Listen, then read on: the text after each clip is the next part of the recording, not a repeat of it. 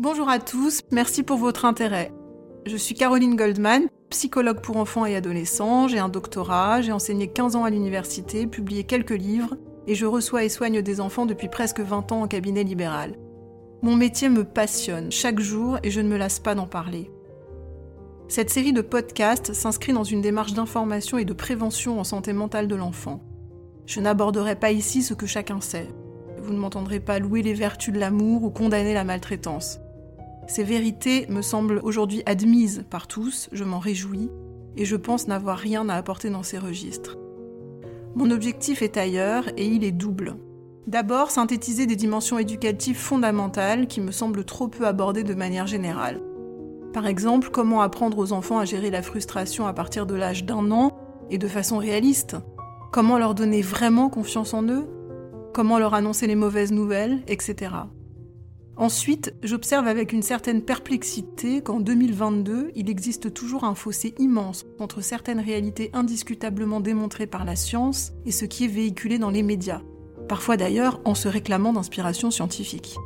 Je pense par exemple au haut potentiel intellectuel, à l'hypersensibilité ou à l'éducation positive bienveillante. J'aimerais donc également que ces podcasts participent à contrarier ces contre-vérités médiatiques qui ne sont pas sans effet sur la santé de nos enfants. J'espère que vous prendrez plaisir à m'écouter. Je suis très heureuse d'avoir ici l'occasion de remercier la revue Carnepsy que tous mes maîtres à penser ont fait vivre, qui continue à donner toute sa place à la clinique psychanalytique malgré les pressions contemporaines, et avec laquelle je suis aujourd'hui honorée de collaborer.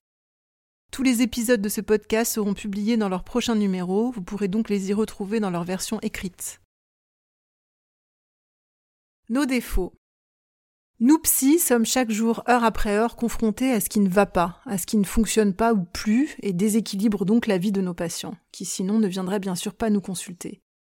Nos patients se plaignent généralement de leurs propres défauts, par exemple je n'arrive plus à dormir, à aimer, je suis infernal, complexé, jaloux, je rends mes enfants malheureux, etc. Ils nous font partager la difficulté qu'ils ont à cohabiter avec leurs propres traits, des traits qui au fond pourraient être qualifiés de symptômes, c'est-à-dire d'indices, de signes d'une souffrance psychique. Chacun saura en effet reconnaître que derrière le fait d'être insomniaque, incapable d'aimer ou caractériel, se trouve un chagrin, une peine, et non une joie légère. On dit à raison que le bonheur est discret, qu'il ne se fait pas remarquer et permet généralement l'adaptation aux contraintes de la vie et des différentes exigences relationnelles. Ces défauts-là, donc, fruits de conflits que l'on appelle intrapsychiques, c'est-à-dire entre soi et soi, entre ce que l'on aimerait être et ce que l'on est réellement, peuvent s'incarner à travers de nombreux symptômes.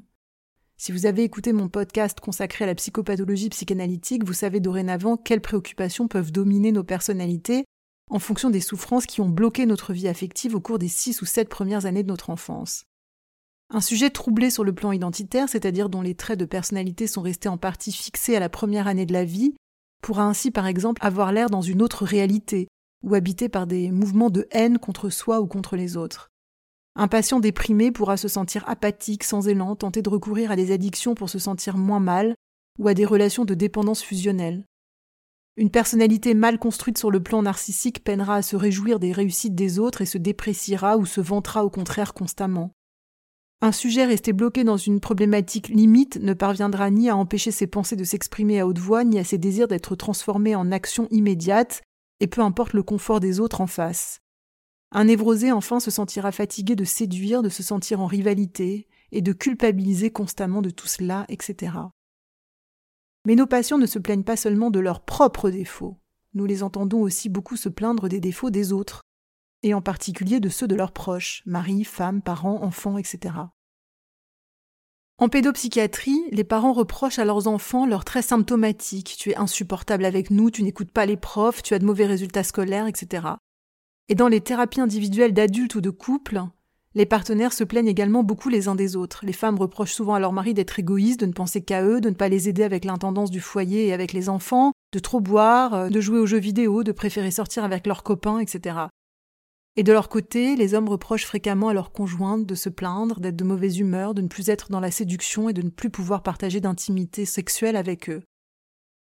Toute la journée, nous psy entendons donc des hommes, des femmes et des enfants se reprocher à eux-mêmes ou reprocher à ceux qu'ils aiment les conséquences de quelque chose qui les fait déjà souffrir.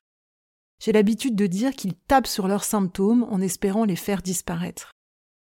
Je pense à ces adolescentes anorexiques qui, en état d'extrême détresse, s'entendent reprocher le fait de ne pas manger, à ces adolescents que leurs parents rendent fous et qui finissent par les taper sous le regard outré de la société. Je pense à ces enfants mal limités par une éducation trop laxiste me répéter en pleurant des mots qu'ils ont entendus cent fois et qui ont fini par les convaincre que personne ne voudra jamais être leur copain parce qu'ils sont méchants. Je pense à ces femmes convaincues d'être responsables de leur manque de désir sensuel alors que leurs maris n'ont jamais enclenché ce désir. Je pense à tous ces patients déprimés, petits et grands, s'entendre reprocher leur manque d'élan vital, d'intérêt pour le monde, de générosité ou de rigueur dans le travail. Tu n'as pas d'amis, tu ne veux pas sortir, tu ne veux rien, tu n'arrives à rien, tu n'es pas normal, fais des efforts, les choses ne vont pas arriver toutes seules, tu sais, etc. Il est bien naturel que notre premier réflexe soit d'en vouloir à celui qui nous frustre. L'envie de taper sur les défauts symptômes de l'autre est très facile à comprendre, et lorsqu'on a traité ainsi les nôtres autrefois, nous conservons ce réflexe de les juger durement. Mais est-il bien raisonnable de s'en vouloir ou d'en vouloir à l'autre de souffrir? Ne devrait-on pas considérer cet accueil des défauts comme incongru et cruel puisqu'il impose à celui qui le vit une double peine, celle de souffrir d'abord, puis d'en subir les conséquences ensuite? Celui qui porte le défaut est toujours le premier à pâtir de son incapacité à faire mieux, à être libéré de cet agent de frustration et de honte. De façon générale, lorsqu'un individu de tout âge manque à ses devoirs d'amour, d'énergie, de soutien ou de joie, cela cache toujours une impossibilité dont il est victime bien avant d'être coupable. Alors que faire face à nos défauts et face aux défauts de ceux que nous aimons?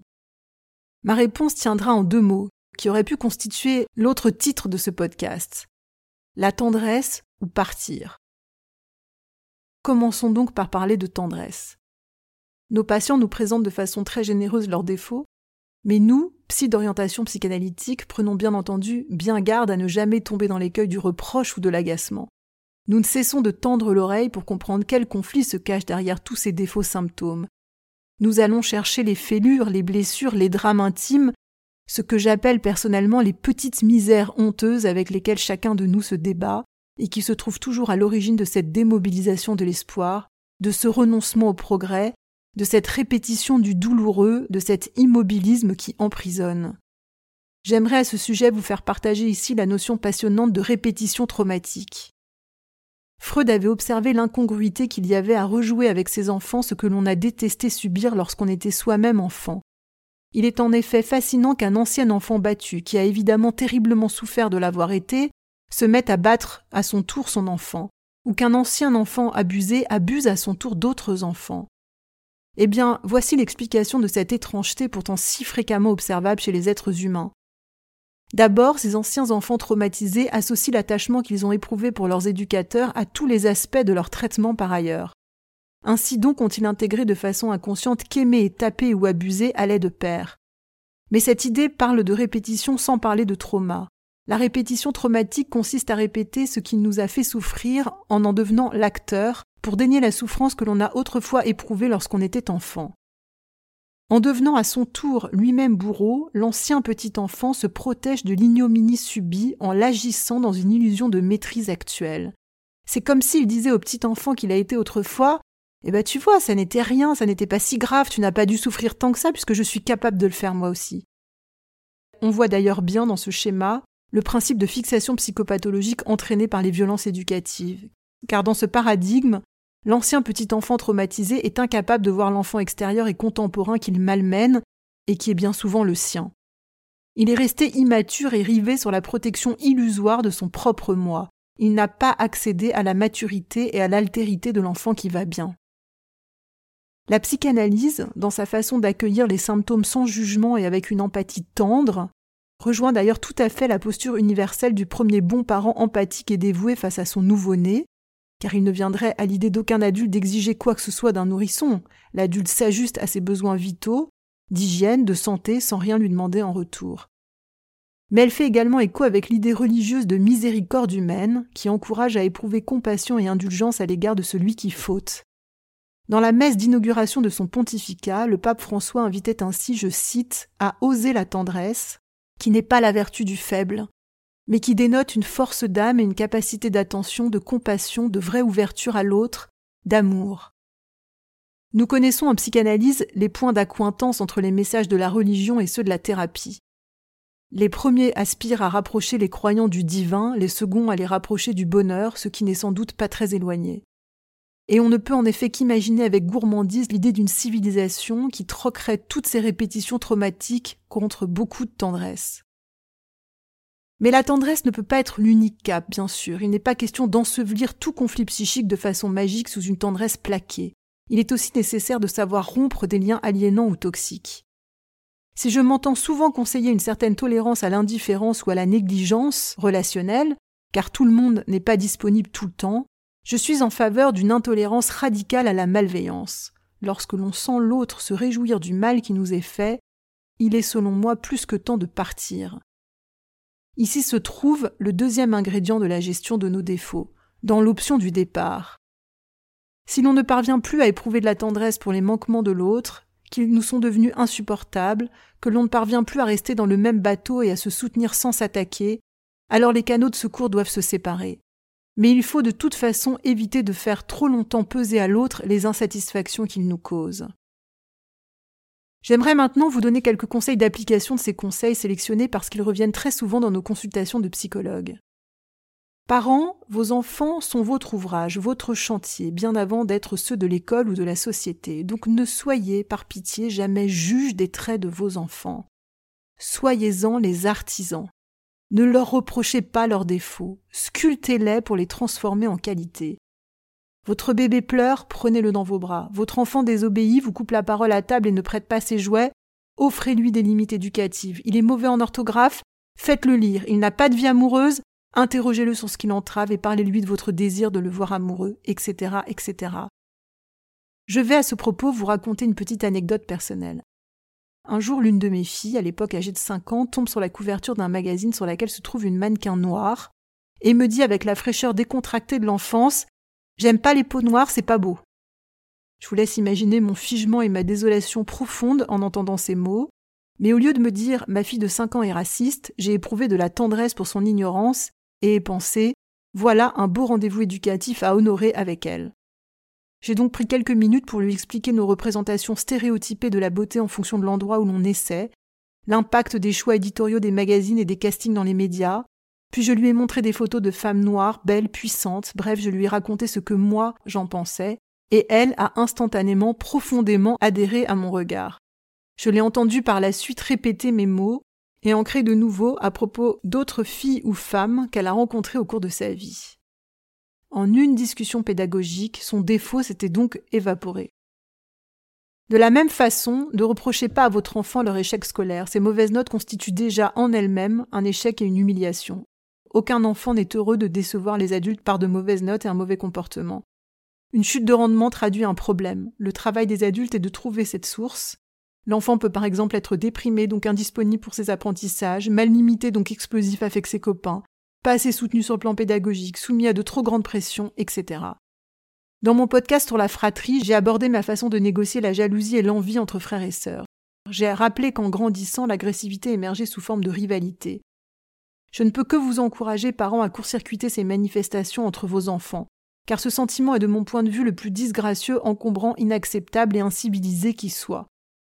C'est un défaut sans issue, pourrait-on dire, qui oblige celui qui est envié à avoir honte de ses compétences et à les niveler vers le bas pour ne pas subir l'opprobre du jaloux. C'est une spirale bien malheureuse, et je me souviens d'une prof de psychologie qui agressait systématiquement ses étudiantes dès lors qu'elles étaient apprêtées et agréables à regarder. Ces étudiantes avaient donc intégré que le jour de ce cours, elles devaient apparaître les plus disgracieuses possibles, sans maquillage et mal habillées.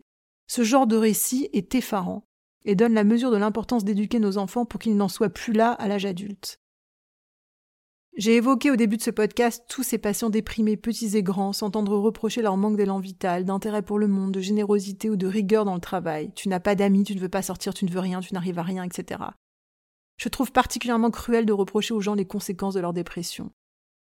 Les personnes droguées ou alcooliques ont malheureusement souvent affaire à ces reproches, comme si être dépendant d'une substance coûteuse et isolante pouvait être autre chose qu'un enfer pour celui qui le vit, comme si passer à côté des plaisirs de la vie pouvait donner lieu à des bénéfices. Mais quiconque a partagé la vie d'un alcoolique ou d'un drogué sait combien leur détresse psychoaffective est immense.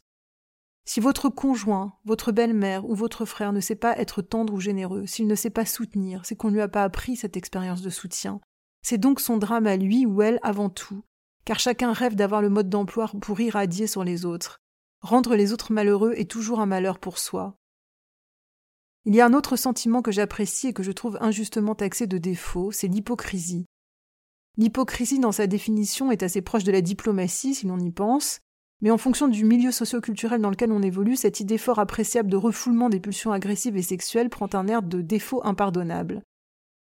Mais quel est le contraire de l'hypocrisie diplomatique si ça n'est le déballage de tous les jugements qui nous traversent? On peut se demander si ce programme serait réellement plus confortable pour soi et envisager un peu plus de tendresse pour celui ou celle qui ne nous adresse pas le fond cru de sa pensée.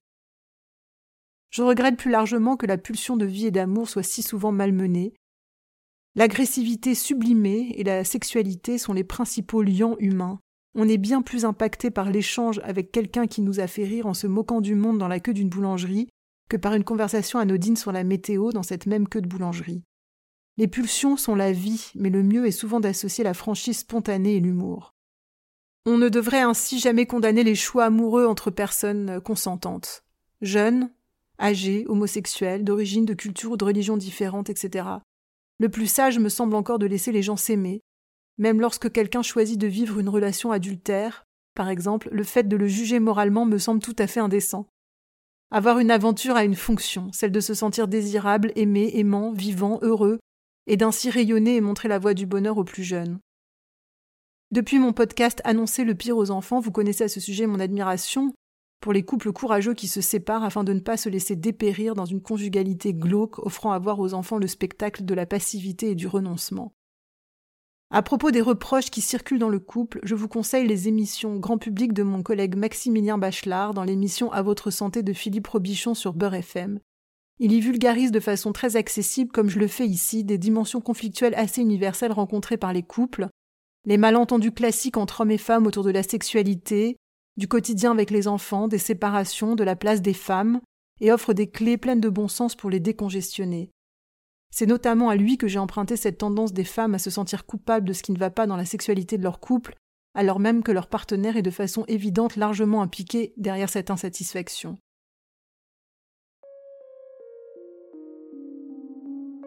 Voilà, j'ai hésité à intituler ce podcast La tendresse, éloge de la tendresse, et aussi, pour être plus complète, la tendresse ou partir. Le travail du psy consiste à résoudre les conflits psychologiques qui se cachent derrière les défauts symptômes de ses patients. Ces conflits peuvent avoir lieu dans les relations ou entre soi et soi, mais que ces conflits soient interpersonnels ou intrapsychiques, ils sont la preuve que l'on est vivant, en mouvement au milieu des autres. Il faut simplement que ces conflits n'ensevelissent pas le reste, et pour cela envisager d'appréhender nos propres défauts et ceux des autres de façon dépassionnée, avec hauteur, puis éprouver de la tendresse pour eux, en imaginant les petites misères qu'ils recèlent toujours entre souffrance et honte. Par exemple, je n'arrive pas à manger parce que je suis déprimée. Je n'arrive pas à aimer parce que je n'ai pas été aimée. Tu as de mauvaises notes à l'école parce qu'on ne soutient pas assez ta scolarité. Tu as eu cette liaison parce que ma dépression te fanait, etc. Et enfin, estimer si l'on est encore motivé pour offrir à l'autre ce réconfort, c'est-à-dire continuer à le réparer ou partir. En somme, tout faire pour ne plus continuer à taper continuellement sur ses défauts, qui sont toujours d'abord la prison de celui qui les porte.